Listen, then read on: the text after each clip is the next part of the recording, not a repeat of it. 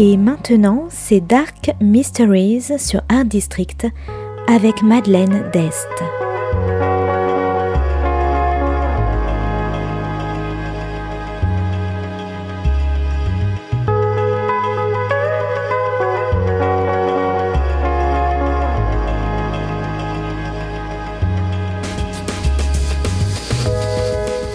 Welcome to Dark Mysteries, a book review show devoted to crime, mysteries, thrillers, and the dark side of human nature.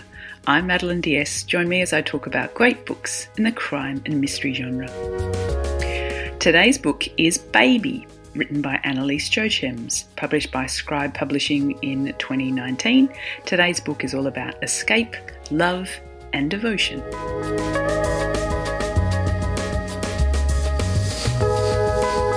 Cynthia is a little bit obsessed with her personal trainer, Anahira, and when Anahira comes to see her, upset after breaking up with her husband, Cynthia convinces her to run away together. Cynthia cleans out her father's bank account, and the two of them pack up the car and leave Auckland.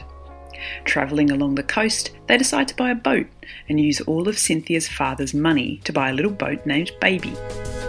Their first days on Baby are blissful, spending time together swimming, reading romance novels, and eating like a long summer holiday.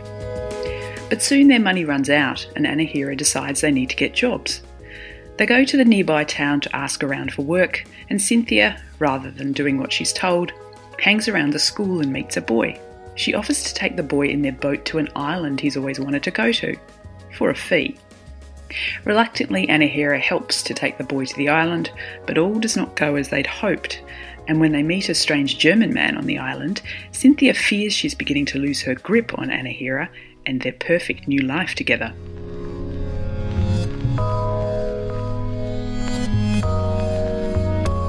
Baby is probably best described as a high lit psychological thriller, reminiscent of Patricia Highsmith's stories of obsessive friendship and love. The main character, Cynthia, is young, bored, and spoiled, waiting for something to happen in her life. On the boat, she spends her time watching reality TV on her phone and eating, when not obsessing over how to make Anahira love her. She's thrown everything away for Anahira her life in Auckland, her relationship with her father, even her dog, and yet it's still not enough. Her obsession seethes underneath, especially when the German man joins them on the boat and she begins to feel left out of the triangle.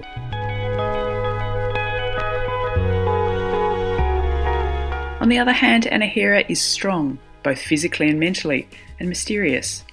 She keeps herself at a distance from Cynthia and doesn't seem to encourage Cynthia's growing devotion for her. She's practical but also protective and has secrets of her own. She's slippery and unknowable, while the social media obsessed Cynthia is an open book. The New Zealand set baby is definitely claustrophobic. The characters get in each other's way, jostling around each other to make room in the small space below deck. It's a book about food and bodies and the grotesque, urine, vomit, and crumbs. The sense of dread increases as it becomes obvious that their time on the boat can't last forever. And as each day passes, the interaction between Cynthia, Anahira, and the German man becomes more and more tense as the reader waits for the breaking point.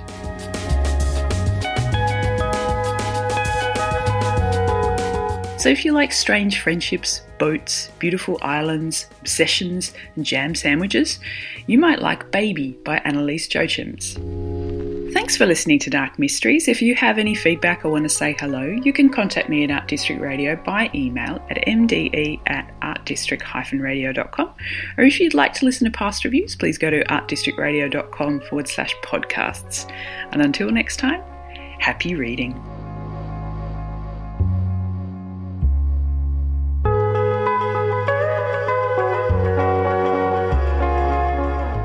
C'était Dark Mysteries sur Art District, la chronique en anglais de Madeleine Dest qui nous vient directement d'Australie.